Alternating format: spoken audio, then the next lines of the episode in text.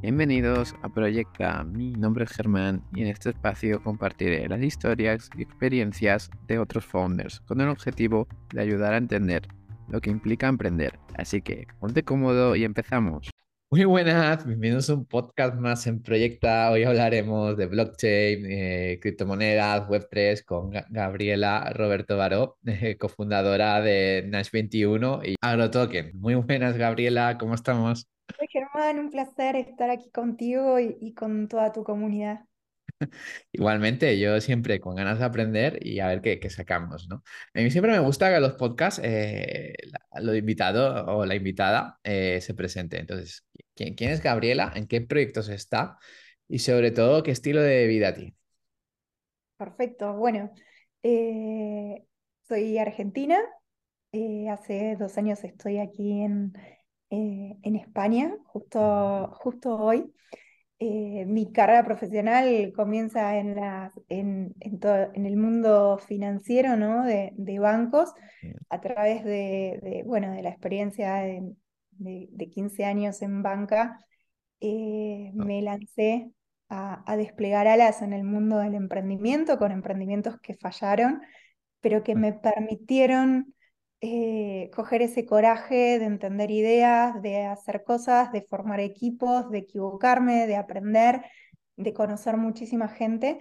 Eh, me desarrollé en el, en el ecosistema emprendedor de Latinoamérica, en transformación digital, eh, en innovación, estuve trabajando en un, en un VC y, bueno, a raíz de, de, toda esa experiencia conocí el mundo blockchain me pasé al, lado oscuro de la luna, por decirlo de alguna manera, pues en esa época era así, te estoy hablando de 2017, 2018. Ah, bien. Eh, y bueno, ya en el 2016, eh, empezando pasos por ahí, pero ya trabajando en el 2017 en uno de los principales exchanges de la TAM, en Ripio. Mm. Y, y bueno, este es un mundo que uno cuando entra ya es difícil salir porque es tanta pasión, tanta tecnología, tantos avances que, que, bueno, por el lado de, yo no, soy técnica, soy más de negocio, pero es impresionante cómo, la, eh, cómo se están gestando nuevos modelos de negocio a través de, de blockchain. Y allí entonces, eh, en estos puentes entre blockchain y diferentes industrias, estando en Argentina, eh, me interesé por, por, la parte del agro, del campo, y, eh, y, empezaba todo esto de, entenderse este nuevo vertical de tokenización hace, hace unos años. Y en el 2020, entonces, cuando empezaba la pandemia, con otros cuatro socios nos sentamos y, y nos preguntábamos, la reflexión era cómo iba a impactar ¿no? Eh, esta pandemia o, o, o, cómo se estaban empezando ¿no? a, a a entender un nuevo relacionamiento en, en, un nuevo, en un nuevo esquema. Y entonces ahí decidimos, bueno, campo, blockchain, mm. cómo impacta tokenización, mm. y nos lanzamos a hacer tokenización de commodities agrícolas. Es ahí donde lanzamos en el 2021 y, y, yo por, por, una cuestión de, de ya sentir que, que, mi vida iba a empezar a transcurrir en Europa, eh, mm, elegí venirme a, España y, arrancamos con, o sea, seguí desarrollando la empresa desde aquí. De hecho, cerramos uno de los principales deals entre una empresa cripto y un banco, que, que fue la alianza con Santander, donde en ese momento los préstamos de, de de, productores que daba el banco estaban colateralizados con los tokens de, de AgroToken. La verdad es que, que fue un granito para la industria inclusive. Y, y bueno, y de allí eh, quedé, quedé, mm, o sea, como embajadora de AgroToken, porque el desarrollo de negocio se daba más en Latinoamérica. Y, y conocí a mis socios actuales, donde mm, la vida me volvió a, a encontrar con, un, con una industria como real estate y, blockchain, donde entendimos cómo hacer, eh, cómo darle carácter financiero a, un activo dormido, que es el contrato de alquiler. Y entonces arrancamos este proceso de tokenización de, de los contratos de alquiler en Nash 21. Bien, bien, bien. Te Bueno, la, ah, te- la- te la resu- recontra resumí. sí, sí, sí, ah, es lo que te iba a decir, que gra- gracias por el resumen. Ahora va- vamos a ir por partes, Gabriela, porque has dicho cosas interesantes y que creo, creo que, que es interesante, pues, ¿qué es lo que te hace desconectar, ¿no? de- del emprendimiento? Desconexión y la verdad es que eh, la, el encontrarte con, con gente que, que, que empieces a hablar de, de, o sea, de, de, de otras cosas, ¿no? De, no sé, con amigos. eh, mi hobby tiene que ver más con, con la vida al aire libre. eh, creo que eso es es súper importante porque es cuando te ayuda a, a conectar con, con vos, Mm, eh, lo que es el dolce farniente que llaman los italianos, cuando uno tiene la cabeza despejada es cuando tiene el puente yes. con el universo para que lleguen las ideas, viste que, que cuando uno se va a bañar, cuando uno va a correr, cuando tenés esa mirada en el, en el infinito es donde conectás y decís, esta es la manera de resolver este tema, este desafío. Y, me gusta, me gusta eso, de, de poder, de, bueno, de, hacerme el tiempo para, que eso suceda. Bien, bien, bien, bien, bien. Y así, vamos por los puntos, eh, Gabriela. Repa- repasemos primero eh, tu, tu época de, de corporate, ¿no? ¿Cómo es eh, trabajar en un banco, ¿no? Y sobre todo, ¿qué, qué es lo que te has llevado en el banco eh, que has podido aplicar a los emprendimientos?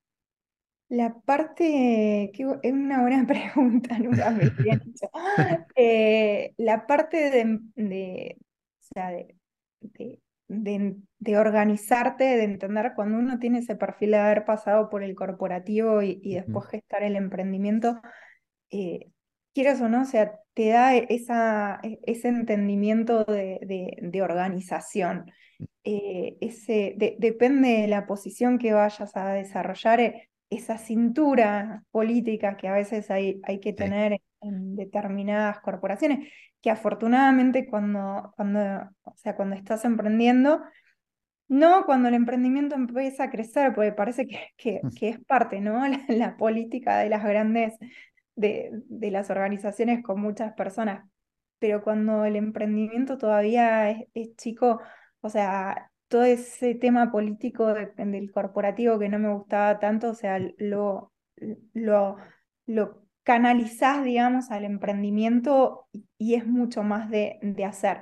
Pero la verdad es que, que, que lo corporativo te da también esa, es, es depende cómo uno lo tenga. Vos podés mirar solamente tu hectárea de, de posición o tratar de ir, de, como me gusta decir, un- unos pasos más atrás y ver cómo funciona toda la, la organización. Y eso es, de alguna manera te queda en la cabeza para después empezar a, a organizar eh, eh, el emprendimiento. Y son cosas que, que, que me he llevado, aunque a veces uno no es consciente, o sea, lo, lo trae y, y es, eh, es lindo empezar a, a- a entender o ponerle una médula vertebral a, a- tu emprendimiento desde el punto de vista organizativo, de procesos. Una Bien, corporación tiene muchos procesos sí. y un emprendimiento sin procesos es un caos. Sí. Entonces, eh, esa experiencia quizás la, la puedes traer de, de, de un lugar más corporativo, ¿no? Ah, bueno, bien, bien. ¿Y cómo, cómo fue esa transición de pasado corpori- corporativo a, pues, emprender? ¿Te costó? Mm, Mira, me costó desde el punto de vista de, si querés, de, de, de nervios en, en el lugar, porque hubo un momento en el cual estaba haciendo las dos cosas, ¿no? O sea, yo, bueno, no, no tenía la oportunidad de, de directamente dejar el banco y, y en ese momento y, y, tra- y empezar a trabajar porque no tenía los fondos suficientes. Entonces es como que empecé a hacerlas Empecé a hacer las dos cosas Ah, eh, a la misma vez, me llevó mucho sudor y lágrimas. Y a veces me acuerdo que tenía un mentor que, que me hacía, me, me citaba por ahí a las 11 de la mañana en, eh, en, en un museo que tenía un lindo café. Y yo digo, ¿cómo hago para irme de la oficina a las 11 de la mañana? Y, y bueno, eh, nada, la verdad es que también conté con el apoyo de, de- de mi jefe en ese momento, pero bueno, Bien. hay un momento de transición donde no te podés ir porque no estás generando o todavía no pudiste, no sé, hacer una pequeña ronda de, Mm. Friends and Family eh, o, o entrar a una aceleradora que te permita por lo menos los ingresos mínimos y te, e- e- esa parte puede ser un poco más difícil, pero todo se va acomodando, es, eh, la vida es mágica. De repente todo se va acomodando y, eh, y- y también eh, pasar por eso y, entender, no sé, si tienes que negociar una salida, tienes que hablar con tu jefe para que te apoye, eh, o, bueno, también, ¿no? Esto de saltar al vacío y entender que las alas se despliegan mientras uno cae. Eso es algo que, que también aprendí en esa, en esa transición. Bien, bien. Y Gabriela, ¿qué, qué es lo que te animó a emprender? ¿Y qué, qué- qué proyectos fueron tus primeros proyectos? Bueno, mi, mi- uno de mis primeros proyectos, o sea, que, que, que no salieron, pero eh, a, a mí me gustaba mucho en- entender cómo era este, la, la combinación de entre el mundo real, o sea, entre el online y el offline. Me acuerdo que, que habíamos, mm, yo trabajaba en General Motors, en, en Mm, la planta de Rosario, tenía un jefe que, que, bueno, el director de la planta, que era un brasilero, que, que me contaba que los domingos, bueno, caso de un domingo fue a vender al- el auto en una, eh, en una, en una feria muy grande en Brasil, y que bueno, que, al, que, que durante la mañana, bueno, no sé, 12 del mediodía ya estaba en su casa eh, haciendo el asado, ¿no? Y entonces digo, qué bueno el combinar esa feria con, con lo, con lo online, ¿no? En Argentina hay un tema de, de, de- de- de, bueno, de inseguridad, entonces esto de, empezaban las páginas de internet a mostrar los autos online, y entonces, claro, los autos online tenías que, no podías ir a la casa, tenías que encontrarte en lugares públicos, y entonces empezaba a entender un modelo de negocio con un shopping, eh, de, de llevarlos, o sea, de bueno, y, y- y se empezó a gestar lo, lo que llamamos Go Motors en ese momento, eh, que bueno, ¿Qué luego no, no ¿Qué salió. era? ¿Cómo? ¿Qué era Gu Motors? O- Eh, era este emprendimiento donde la gente podía publicar sus autos y Ah, vale. llevarlos los domingos, ¿no? a, a una feria y encontrar la oferta y la demanda Ah, vale. en, en el mismo lugar.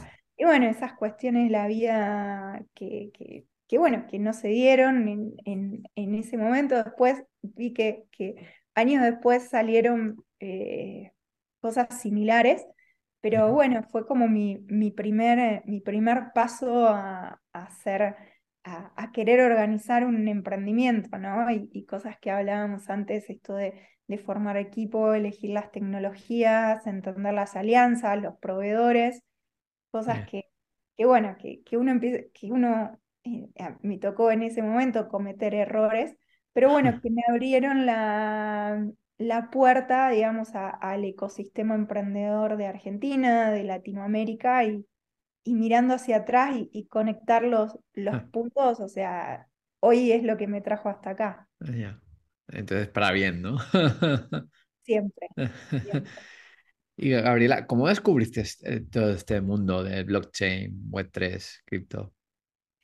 Cuando, bueno, Argentina es un país que, que estas tecnologías, o sea, fueron eh, adoptadas mucho más rápido que quizás en otros países, ¿no? Un poco por, por la situación político-económica que, que vivimos, esto de, de- de ser muy, eh, de, de tener una moneda que, que se evalúa prácticamente todo el tiempo, lamentablemente, y, y por otro lado, las, las políticas económicas de, de, de no dejar a la gente, bueno, cuestiones también, ¿no? Ujú. Monetarias, no, Sí. no comprar, no comprar dólares. Entonces, la verdad es que eh, la gente empezó a elegir a, a Bitcoin como, mm, o a las stablecoins eh, para, para poder, eh, bueno, ahorrar de alguna manera y que, y que no se Mm. que no sea inflacionario. Y en el caso de, de en, en esa época, estoy hablando de 2017, Había la ONG Bitcoin en, en, en Argentina, era muy grande, los, muy grande, perdón, o sea, se estaba, con- se estaba consolidando, eh, chicos que, que, mm, que, que habían empezado desde los inicios, ¿no? Eh, hacían divulgación. Me gusta, siempre me gustó mucho la tecnología y, y, al estar en innovación, yo trabajaba en un banco, la última parte de mi carrera profesional en el corporativo, eh, trabajaba en un banco que, que, que, tenía un brazo que empezaba a hacerla, consolidar un, un área fintech, entonces iba bastante a los eventos de, fintech, ¿no? Ya sea para inversión de, del dueño del banco o para, las, para, incorporar tecnología al banco. Y, y, la verdad es que conocí a, varios de los, de, de, los fundadores o del equipo fundador de, de, las startups, de los exchanges, de los primeros exchanges en, en Argentina. Eh, y bueno, me, empezamos a ser bastante cercanos y hubo un momento que, que, me ofrecieron saltar como desarrolladora de negocios en, en Ripio. Ah, y, y, ahí empecé a, a, hacer, o sea, a involucrarme mucho más y, profundizar en la tecnología y, y, de nuevo, ¿no? Cómo esta tecnología podía ayudar no solo al mercado financiero a, hacer nuevos productos, eh, sino también a, incorporar más gente, a, evangelizar, eh, como me gusta decir, para que la gente entienda de, qué se tratan este, estos productos, ¿no? Y, bueno, ahí desarrollé muchos de los conocimientos que, que me sirvieron para, para poderlos poner en práctica con otras industrias, como en el caso de AgroToken en Nash. Ah, qué bien, qué bueno. Y ahora, ahora sí, Hablemos de Nash. Ahora que hablas de Nash. ¿Qué, qué, es Nash? ¿Qué Nash 21? ¿Y cómo surgió la idea? Bueno, la idea surge porque uno de mis socios eh, es parte de Finaer. Finaer es una compañía de, de, garantías de alquiler que nace en, Argentina ya hace más de 10 años y, está en muchos países de Latinoamérica. Y en base a, ese conocimiento que, que Nicolás eh, trae de, de, Finaer y, y entendiendo la, la, tecnología blockchain es, bueno, cómo podemos, o sea, la, tokenización, ¿no? Que es el vertical en donde estamos, está dando posibilidades de, de hacer, de, crear nuevos modelos de, nuevos modelos de negocio. Y en este caso, entonces, el incorporar blockchain a la experiencia de una empresa con más de 10 años en, en el mercado, nos sentamos, como, como en todos los, los emprendimientos, ¿no? la necesidad de formar un equipo con diferentes perfiles, con perfiles interdisciplinarios, en el caso de, eh, de, bueno, de Finaer, de Nico, con todo el, lo que es el, background de, gestar fondos, de, de entender eh, la parte de fideicomisos, eh, mi experiencia en, negocios ya en, en, otra compañía, como era AgroToken o dentro del, vertical de, de, del exchange. Eh, Jesús con toda la parte, Jesús Pérez con toda la parte de liquidez, o, Miguel Caballero de, Tutelus también con toda la experiencia cripto. Nos juntamos y, pusimos esto, en marcha.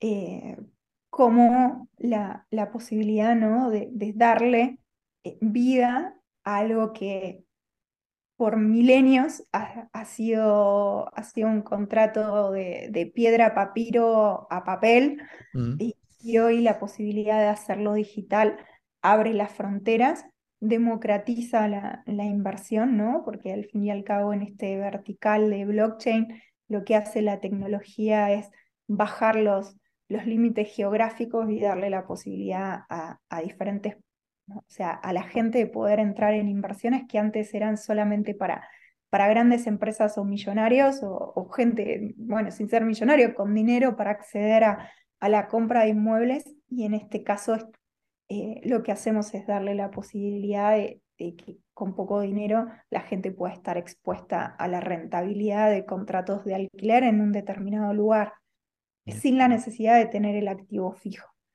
Eh, así que Nash 21, o sea, se centra en dar garantías, eh, garantizar un flujo de renta, ¿sí? Para, para el propietario. eh, de modo que se gesta un contrato de, alquiler en un NFT y, la persona puede cobrar la renta fluida, es decir, que, que cambiamos también esa, eh, eso de tengo, cobro todos los meses, no, aquí es, tengo la disponibilidad del saldo en cualquier momento del mes y puedo efectuar un adelanto en, este instante hasta, hasta un año y, cuando se realiza ese adelanto, entonces se pone ese NFT en, nuestro marketplace y cualquier inversor en diferentes lugares del mundo puede acceder a ese NFT y tener lo, mismo, ¿no? Una renta garantizada, lo que hace que, que no sea necesario entender si eh, Madrid es mejor que Barcelona y, si Salamanca es mejor que, eh, que Vallecas, ¿no? Justamente lo que hacemos a través de, de, tener esa renta garantizada es que si el, si el inquilino no paga, paga Nash, ¿no? Con este concepto de, de, la experiencia de, de, Finaer que tenemos, gestamos entonces esa garantía que, nos, que, que permite a un inversor de cualquier lugar del mundo eh, tener una, una seguridad en, en, el cobro de, esa renta. Me gusta decir, se ha llevado al mercado tradicional, es como un factoring, ¿no? De, de un factoraje del, lado del propietario y bono con, con cupón, digamos, del lado del inversor. Vale, Gabriela. Y para entenderlo, para entenderlo mejor, ¿cómo funciona? ¿Qué es lo que me encuentro en la página web y qué personajes hay dentro, dentro de Nash? Tenemos, nos gusta decir los, protagonistas, el inquilino, el propietario, el, el broker inmobiliario y, y, el inversor, ¿no? Este valor agregado de, del propietario es, quedarse tranquilo sin la necesidad de que una, de, bueno, sin eh, sin el miedo de, que el inquilino no, no, le pague. Esto de la, de la renta fluida es un concepto nuevo que, que, incorporamos, digamos, en el modelo tradicional, que la renta fluida en la parte, digamos, de, de, de, los criptoactivos ya, ya es bien conocida, pero, digamos, pudimos a través de la tecnología y nuestro modelo de negocio llevarla al, digamos, al tradicional, es decir, que un propietario puede cobrar el primer día, eh, perdón, eh, por día, por mes, por semana, ¿sí? y, bueno, adelantar el dinero. Del lado del inquilino, también tenemos una propuesta de valor muy importante, sobre todo para, para los que somos de afuera, ¿no? Y cuando llegas a un país, o sea, los nómades digitales o, gente que le cuesta eh, tener unos, o sea, demostrar ingresos, tenemos lo que decimos la garantía Stake to Rent, que es darle la posibilidad a, estos, a, esta gente que llega al país y no tiene un track record financiero, que es la típica, ¿no? Que la inmobiliaria o el propietario te pasa por el seguro y vos decís, no gaste porque no existo todavía para, para España en este, en este momento, ¿no? Eh, y bueno, nosotros poderle brindar esa, esa garantía para, para que vaya a alquilar, así que eso es algo que, que también para nosotros es, es importante, ¿no? De, contribuir ese, a un ecosistema que, que, es muy importante, que cada vez es, es, mayor, ¿no? El de los nómades digitales, en el cual también España está alineado y, y bueno, y, y, que es necesario, ¿no? Una, un tema, una necesidad candente. Ya, sin duda, sin duda. ¿Qué modelo de negocio tenéis? Mm, el modelo de negocio de, de Nash se, se, basa en los fees. Tenemos un fee de, digamos, de, de garantía y, y, servicio de tokenización, que es de, o sea, que es similar al de, al de una empresa de seguro, es del 5,5. Y, y, luego eh, tenemos el de, eh, bueno, la tasa de descuento en el caso del adelanto, que, que es una tasa normal, digamos, de, de, cualquier producto, de cualquier producto financiero. Eh, dentro del marketplace no, no tenemos fee porque justamente lo que queremos es que incentivar y, y que haya cada vez más eh, más personas entendiendo esta diversificación que se puede hacer en, en, los activos digitales. Así que en eso creo que hay muchas empresas estamos bastante alineadas con, eh, con eso, ¿no? Por más que pueda existir un fee ahí, eh, no es el, no es el momento de cobrarlo, sino justamente de, de, incentivarlo. Bien. Y a día de hoy, ¿cuánto, ¿cuántos clientes, eh, tenéis en la plataforma? Mira, tenemos tokenizados casi, 400, casi 400 contratos que tienen un valor de 3.7, 3.7,5%, perdón, 3.7 eh, millones de euros, ¿no? El, valor que generan esos, esos alquileres.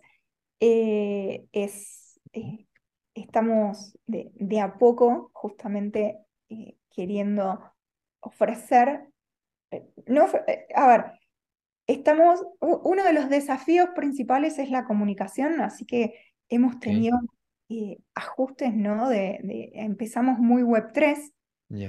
Cuando lanzamos en, nosotros lanzamos en abril del año pasado, ah, bueno, un producto que, era muy para, para el mundo Web3. Y, de a poco empezamos a hacer ajustes y, y, cómo hablarle al, al, mundo tradicional, porque hoy lo, o sea, digamos, el, lo masivo está en, el, mundo tradicional, ¿no? Eh, y ese, o sea, es nuestro desafío como, como empresa y yo creo que para muchas empresas del ecosistema, ¿no? El gran desafío es la, la comunicación. Así que en, en, septiembre lanzamos, ¿no? Después de, de hacer ajustes al producto, nuestro, nuestra propuesta comercial. Y, bueno, estamos a través de, nuestro equipo comercial o a través de, las herramientas de marketing digital llegando a, diferentes, eh, a diferentes clientes, ya sea la inmobiliaria en un B2B2C, llegando directamente a las, a las personas a través del B2C, en, tanto de inquilinos como propietarios, y por supuesto el, el B2B, que, que es parte, digamos, de, de la gran liga eh, que es donde muchas empresas del ecosistema tradicional puedan entender que a través de la economía digital y, y, los criptoactivos y, cómo hacer más rentables, en, por supuesto, en la eficiencia que genera la blockchain en los procesos, puedan tener mayor rentabilidad, ¿no? Hablando del B2B. Y se está entendiendo la comunicación porque es, muy tradicional, ¿no? Este, este, este, nicho en el mercado. Y ya, ya, les cuesta, a algunos les cuesta ya la transición digital pues, para, entender esto. ¿Cómo, lo estáis consiguiendo? tenemos, la verdad, personas muy, muy buenas en, el equipo, en, el área de marketing y, con las agencias. Eh, es un mercado muy tradicional. Bueno, en, en AgroToken los, los productores eh, también son súper súper tradicionales, pero yo creo que poco a poco en esta evangelización que te decía antes que me gusta decir, mm. eh, cuando un, alguien del equipo o, empieza a dar noticias de, de, cómo esta tecnología impacta en en su modelo de negocio, ¿no? En, en, brindar nuevas líneas de negocio y fidelizar en el caso de, de, la, de, las inmobiliarias, eh, es súper súper importante que, que, realmente, o sea, se vea el, el aporte. Y bueno, obviamente que, que, hay reticencias, como en todos lados, o sea, ¿no? Cuando uno lanza un producto hay que descremar el mercado, o sea, los pasos de marketing tradicionales, ¿no? Hay gente que se sube a la ola mucho antes y, creo que, hay buenas, buenas oportunidades eh, para todo el ecosistema de, generar mayor rentabilidad, de, generar eh, procesos automáticos, de generar mayor confianza. Y bueno, esto e, es un trabajo arduo de un equipo comercial y, y, buenas técnicas de marketing digital. Sí. Ya, y hablando de este tipo de ventajas, ¿qué, qué, ventajas tiene no tener un, un contrato? Un smart contract, ¿no? ¿Cómo, cómo? Perdón, ¿qué, ¿qué, ventajas tiene? Que hablando de ventajas, ¿qué ventajas tiene esto, eh, este tipo de servicios o este tipo de contratos inteligentes? Bueno, el, creo que lo principal, que, que, ojalá se convierta en un commodity, porque creo que, que es parte de, de, de la evolución que tienen que tener ciertos productos y hoy un contrato eh, entre tú y yo, tú eres propietario y yo inquilina, firmamos el, el, contrato y lo metes en un cajón y en el mejor de los casos te sirve para hacer el asado el domingo, diríamos, en Argentina. Eh, porque es algo que, que, que lo dejas durmiendo en, eh, en, un cajón archivado. Y lo que hacemos nosotros a través de la tokenización, ¿no? que es convertir un activo real en un activo digital, es darle liquidez eh, y transaccionalidad, ¿no? Esto de, de, darle la posibilidad de, adelantar los fondos, eh, que, en otra, que, en otra, que, en, otra instancia es, es muy difícil, ¿no? Solo las empresas grandes pueden ir a, a un banco y a esperar durante un tiempo largo, déjame decirte, del análisis de esa cartera y lograr que la empresa grande se lleve el adelanto ¿no? de, de esa cartera. En este caso, nosotros lo que lo estamos haciendo esto es bajarlo de una manera automática eh, en simples pasos eh, y obtener el, el adelanto de, de, esa renta en, en menos de 24 horas. O sea, la instantaneidad que te da la, la tecnología y la, la automatización eh, es realmente algo que muy eh, que es parte intrínseca de, la tecnología y es algo que, justamente evoluciona ¿no? en, el campo de, del real estate, en, concreto en, el mercado de los contratos eh, de alquileres. ¿Y, que, ¿Y hay algún tipo, si quieres invertir, hay algún tipo de rentabilidad? Eh, bueno, en el marketplace a, través de, la página ¿no? de, Nash 21, en la parte pro, entrando como inversores, eh, cada, cada contrato, o sea, se puede ver en, en, tiempo real cuál es el, la rentabilidad. Estamos hablando entre un, entre un 8 y un 12% eh, dependiendo del contrato, la cantidad de, la cantidad de, tiempo ¿no? del, periodo de tokenización. Eh, esto es algo que, que, realmente, o sea, hoy en el mercado, teniendo el, activo fisco y, con el tema de, impuestos y demás, son rentabilidades mucho, mucho menores y lo, justamente lo, que hacemos a través de, nuestras herramientas es la posibilidad de, generar mayor rentabilidad a aquellas, bueno, aquellas personas, inclusive eh, mismos propietarios, ¿no? Que adelantan el dinero y, ya no es por una cuestión de, necesidad, pues nos ha pasado eso, ¿no? Que, que entendíamos que el adelanto lo iba a hacer gente que tenía la necesidad de fondos, no, ahora eh, vemos que, no, la experiencia de, mucha gente es adelantar el dinero y, cuando se generan oportunidades de, eh, oportunidades de inversión, ¿no? Eh, que, bueno, se, dan cuando uno abre la puerta a, este nuevo mundo. creo que, que, esto debiera ser un commodity en unos años, ¿no? Todos los, todos los contratos de alquiler tendrían que tener esa esa posibilidad de, de hacer el, el, adelanto, como cualquier, como cualquier instrumento financiero. Bien, bien, bien. Ya, volvamos a ti, eh, Gabriela. Eh, ¿Cuál ha sido tu mayor momento de incertidumbre dentro de tus emprendimientos? Bueno, hay, hay varios, ¿no? cuando, cuando uno empieza a pensar algo y, y ver si esa, si esa idea realmente puede convertirse en, en una compañía, eh, de elegir las personas que no hagan palmoterapia, ¿no? Que uno a veces lo comenta con amigos y, y, familiares y sí, vamos para adelante, qué bueno. No, o sea, elegir las personas, ¿no? Que, que, que le puedas comentar la idea y puedas validar eh, ciertas cosas. Eh, eso para empezar cuando ya empiezas a, validar que eso es posible, bueno, ¿con quién? ¿no? ¿Quién es el grupo fundador o, con qué personas involucrarte? Eh, ese es otro reto, ¿no? Elegir al equipo, elegir al equipo que, que va a acompañarte, ojalá por, por mucho tiempo, o, para gestar los primeros pasos de, ese emprendimiento, eh, y después levantar capital.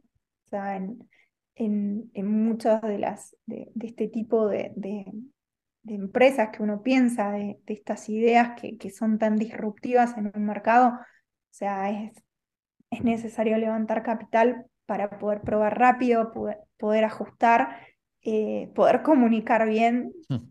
de nuevo, es un gran desafío en una industria tan nueva. Eh, y, después, bueno, poder llevar estas, eh, la empresa a otro nivel, ¿no? Generar adopción, escalar. cuando escalas, también es preguntarte, bueno, vas a, ¿quién va a ir a, abrir la, nueva, eh, la, nueva, la nueva sucursal ¿no? en otro país, en otra ciudad, que a veces dependiendo de los países es necesario, bueno, arrancar siempre lo, lo, suele hacer el equipo fundador, pero eh, en determinados estadios, ¿no? Pero después es necesaria mi presencia directa ahí, se puede, se puede gestionar de manera remota. Bueno, son esas, son ese camino de desarrollo del emprendimiento que es parte de, la reflexión, de hacerse preguntas y, de entender con quién uno está acompañado para llevarlo a cabo. Qué bien, qué bueno. Y, y vamos a otro extremo. ¿Cuál ha sido los mayores momentos de felicidad o, que te has sentido pues más, vamos a por todas? La primer venta. el primero que te paga porque reconoce que hay un valor. Eh, eso es, un momento de mucha felicidad. Eh, cuando, cuando empezás a hacer alianzas, ¿no? Que, que, que otras empresas, sean chicas o, grandes, ¿no? Te, te valían y decir, yo creo en lo que estás haciendo y, quiero hacer una alianza o asociarme contigo en, desarrollar esto eh, porque ven que realmente es a veces eh, hay, un tema ¿no? de, ego, de lo que estás desarrollando, sobre todo en tecnología, ¿no? Que uno se enamora de las herramientas que puede crear y después no las usa nadie. Eh, pero cuando realmente entendés que, que, hay otras empresas que ya te empiezan a preguntar, otras personas que quieren ser parte, cuando te llega en LinkedIn un mensaje de una persona que te dice, qué bueno lo que están haciendo si llegan a tener una posición de marketing o de tecnología o de, o de no sé, eh, abogado, ¿no? quiero ser parte. Esas son cosas que, que decís, bueno, estamos construyendo algo, eh, algo lindo porque ya estamos generando que, que, que, la gente quiera ser parte, ¿no? Bien, qué, bien. Y por cierto, ¿cómo fue el primer cliente de Nash 21? Si lo recuerdas. El, bueno, fueron, tuvimos casi simultáneamente dos, una persona de, de Andalucía, eh, que, que, bueno, ya conocía el, el, modelo de negocio de, porque eso, o sea, al estar nosotros integrados, ¿no? Con, con una empresa que, que by the way, como una, como una nota al pie, con, para aquellas personas que, que estén escuchando el podcast y y quieran eh, pensar, ¿no? O estén pensando en ideas, creo que, que, el, conformar un equipo donde una empresa, eh, o sea, que sea del sector, esté de referente, ayuda muchísimo. En el caso de AgroToken teníamos a Decoagro, en el caso de, de, Nash 21 tenemos a, a FINAER, porque de alguna manera eh, estás, avalado con toda esa experiencia, ¿no? Y, ya hay, una,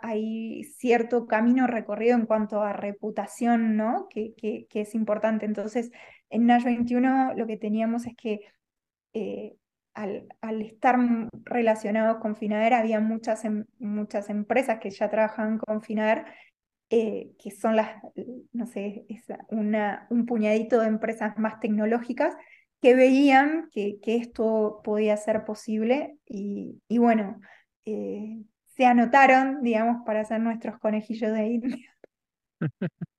Bueno, de, los primeros clientes aprendisteis. Total. Sí, justamente esto que, que te decía antes de, que nosotros lanzamos en abril y relanzamos, digamos, con la propuesta comercial en, en septiembre. Eh, tuvimos ese periodo para hacer ajustes de producto Y, y bueno, nos, no, o sea, teníamos muchas charlas con ellos o, y, y- y de, de entender, ¿no? Qué cosas les eran fáciles, qué cosas necesitaban revisar, ¿no? Dentro del, eh, no sé, tanto sea por la parte de inversión como la parte de, de, de tokenización. Esto que te digo, ¿no? De que, bueno, hicimos un evento de 200 personas y, y me acuerdo que algunos amigos se me acercaron y me dijeron, mira, está de puta madre, entiendo que está de puta madre, pero no entendí mucho. Y Ya, viste, cuando empiezan esas cosas, te empezás a hacer preguntas porque decís, estas, estas personas que son amigos, que las considero, eh, que- o sea, personas inteligentes, de empresa y todo, me están diciendo que no terminaron de entender, tenemos una falla. Y bueno, en base a eso, también, ¿no? Queríamos salir al mercado rápido. Y bueno, durante, el, durante un tiempo vas ajustando, vas ajustando cosas, que, que también es, es parte del, del Sí, sí. emprendimiento, ¿no? Salgamos, empecemos a probar, empecemos a entender a nuestro cliente, Claro, empecemos a escuchar y, y seamos rápidos para ajustar. qué bueno, qué bueno. Entonces hiciste un, un pivot ahí. Sí, Eh, Bien. la verdad, la verdad que, que, que sí, porque por esto, ¿no? De, de la te- somos muy tecnológicos, muy Web3, cuando la gente todavía no entiende lo que es Web3. claro. eh, conectás a un puñadito de, de gente, pero bueno, digamos que hay un océano tan grande que ¿por qué no vamos a quedar en un charquito? Claro. Está muy bueno, está muy bien. Y tú llegando desde 2017 en el mundo este de blockchain y todo esto, ¿qué oportunidades de negocio hay, no? Y, sobre todo, ¿cu- ¿cuáles son los principales ahora retos, no? Dentro de blockchain, Web3, cripto.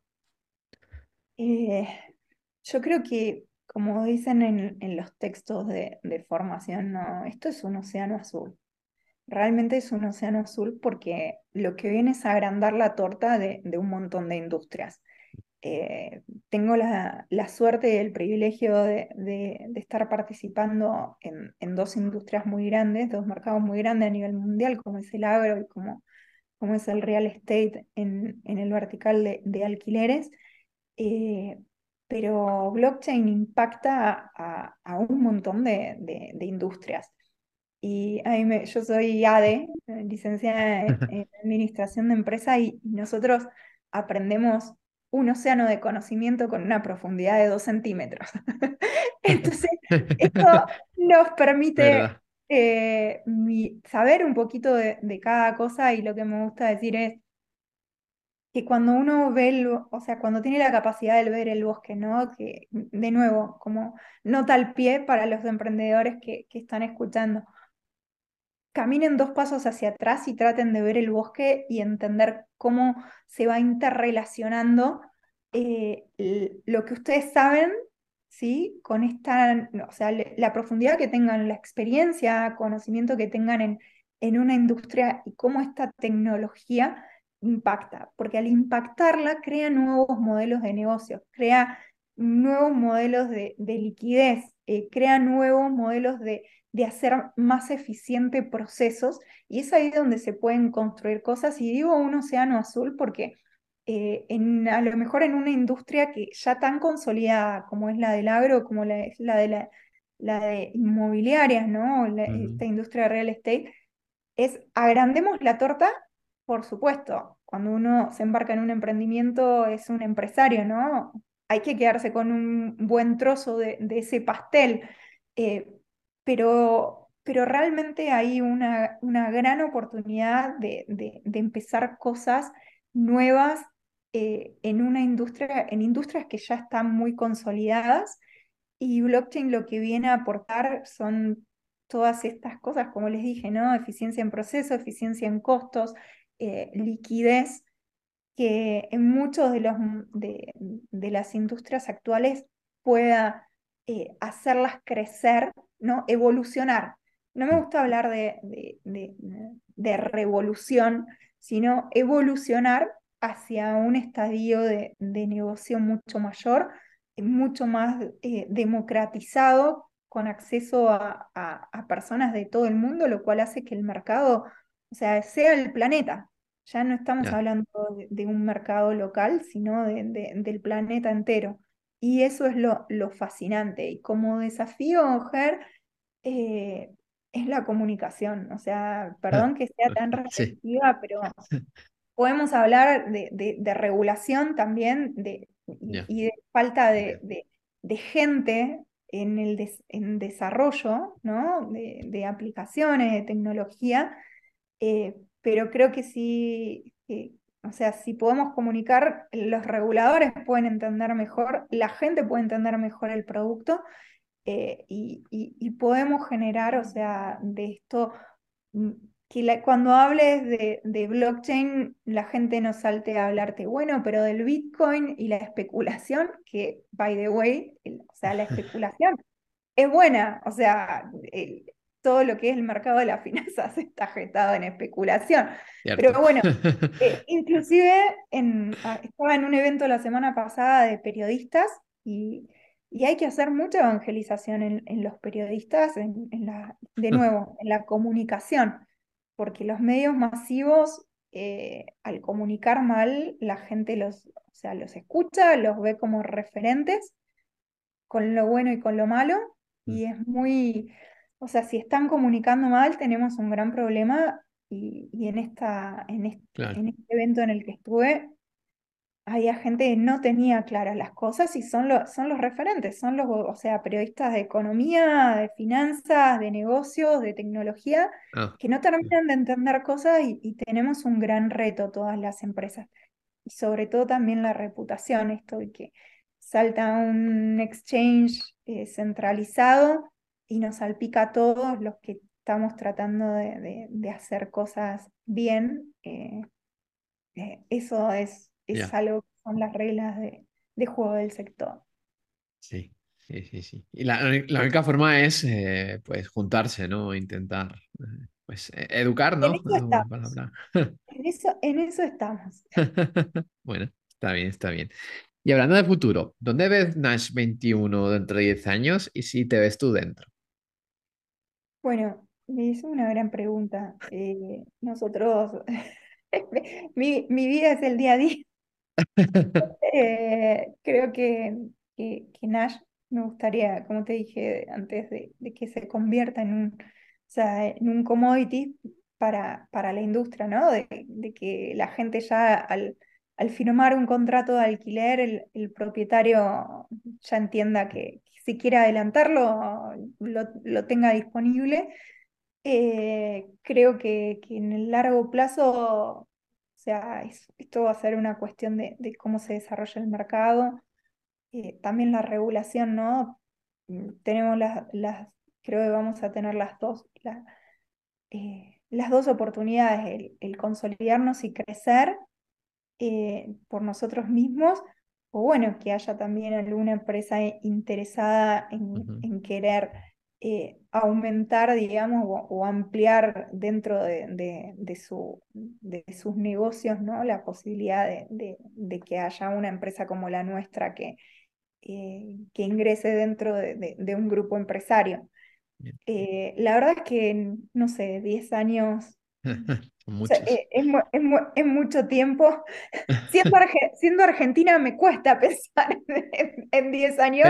Pero, ¿dónde te gustaría? O sea... Eh, creo que, que, todos los que formamos parte de Nash nos gustaría que esta, que esta, esta tecnología podamos escalarla y llevarlos a, muchos países y que entres al, al marketplace de Nash 21 y que puedas elegir invertir en contratos de Argentina, México, Portugal, España, Italia, eh, no sé, eh, de Asia, y, que los, las personas entiendan que ya no es esto solo para algunos, sino que, está al alcance de, todos. Eh, creo que, de acá a 10 años muchos de, de los chicos que, que hoy son nativos cripto, podemos decir, eh, van a empezar a, estar en, posiciones de, mayor, eh, de, mayor, importancia en las organizaciones o gestando emprendimientos de, que tengan que ver más con emprendimientos dentro de blockchain, dentro de estas nuevas tecnologías que en empresas tradicionales. Y, va a haber un, va a haber un boom, un boom muy, muy serio en, los próximos, en los próximos años. Y bueno, ojalá podamos ser parte de, o, inspirar modelos de negocio de, de, mucha gente y muchas industrias. Bien, bien, gran reto, ¿eh? ¿Y, en qué otros países tenéis ya, ya la punta de mira, en punta de mira? Bueno, el roadmap de este año es Argentina y, México, o sea, LATAM. LATAM, sí, yendo por, eh, por, los, por un soft landing, ¿no? Por, por, entrar a un país eh, de la mano, quizás de, de la mano de, de, Finaer también, que ellos ya, que, que la empresa ya tiene operaciones. Eh, lo cual obviamente, o sea, cuando uno va creciendo también quiere ir por aquellos lugares donde ya tiene eh, allanado el camino y, Argentina, por más de que sea un desafío, eh, es un mercado muy consolidado para nuestra empresa madre y, queremos, queremos empezar nuestros pasos ahí. México también es un, es un país que tiene, que tiene, como todo, ¿no? desafíos y oportunidades, pero que creemos que que también puede ser, eh, puede ser un, país para, para sumar dentro del roadmap. Y bueno, o sea, esto es algo nuevo eh, y, lo ideal es estar en un montón de países, pero bueno, eh, tenemos una regulación también que esperamos en, en, MICA y que tenemos que ir paso a paso con las mejores prácticas, adecuándonos y, y, yo creo que una vez se tengamos las licencias eh, para esto, que, en ello estamos, pueda ser más rápido también una expansión mismo en Europa. Sí, sí, sí. A veces la burocracia va más lenta, ¿no? Con una startup, que no nos gustaría, pero bueno. Es necesario, como digo, ¿no? sí. Estas son las reglas de juego de, de las empresas también que estamos haciendo de la blockchain etérea, traerlas a, la, a lo real, ¿no? A, la realidad. Eh, pero bueno, parte de la regla de juego. Ya, bien, bien, bien. Bueno, Gabriela, ya vamos a la última pregunta, ya, ya es más libre, ya es que es un último consejo a los emprendedores que nos escuchan, algún libro, podcast, lo que quieras. Bueno, la, la verdad que eh, tus podcasts son, son eh, son, muy, son muy lindos, son de, mucha inspiración de, contar, de, contar lindas historias y de aprender de diferentes industrias. Eh, más que un, si tuviera que dar un, no sé, una recomendación, creo que en este mundo emprendedor uno tiene que estar muy conectado con uno. Por eso esto que hablábamos al principio, ¿no? El dolce farniente en algún momento del es importante. es súper importante, porque justamente uno tiene que estar conectado con, con uno mismo. Creo que, que la intuición eh, está desvalorizada, eh, a veces somos demasiado mentales y el cuerpo te pide en ocasiones ir por determinados caminos que a lo mejor eh, lo mental te lleva por otros, pero cuando uno está conectado haciendo lo, que siente, eh, las cosas suceden en más o menor medida, pero, pero siempre suceden. Yo me gusta decir que cuando miras para atrás, estas cosas que uno ha hecho, tanto en su vida profesional como en personal, que no ha estado conectado o que haya tenido un feeling, ¿no? Una emoción adentro que no, que le decían por ahí no es, y uno fue, tarde o temprano te la pegás.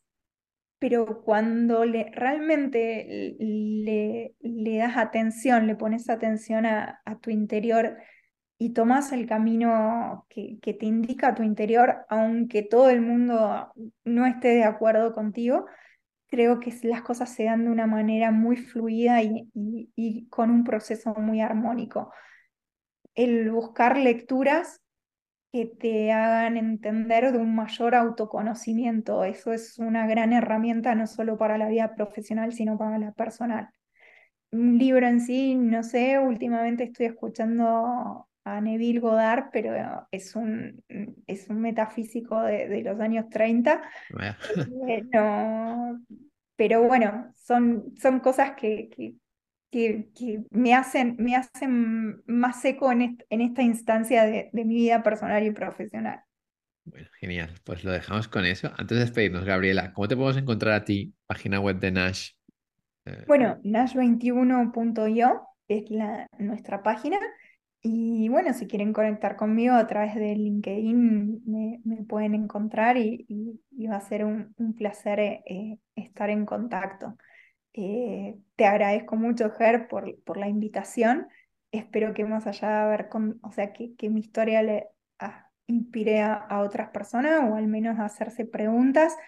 Y que bueno, que, que en este, en, en esta, en esto de, de ir dos pasos atrás y ver el bosque, hay, bosque hay muchas oportunidades, que, que se tomen el tiempo para hacerlo y bueno, que, que sigan escuchando estos maravillosos podcasts que, que ayudan a, a- a inspirar y, y ayudan a, a hacer cosas, a hacer cosas nuevas, a empujar los límites, que es lo, lo más importante en esta vida. bien. Pues nada, eh, recordad a la gente que si os ha gustado el podcast, que lo compartáis con otro emprendedor. Y nada, Gabriela, seguiremos de cerca pues a Nash, a, a AgroToken también. Y bueno, hasta la próxima. Adiós a todos, un placer.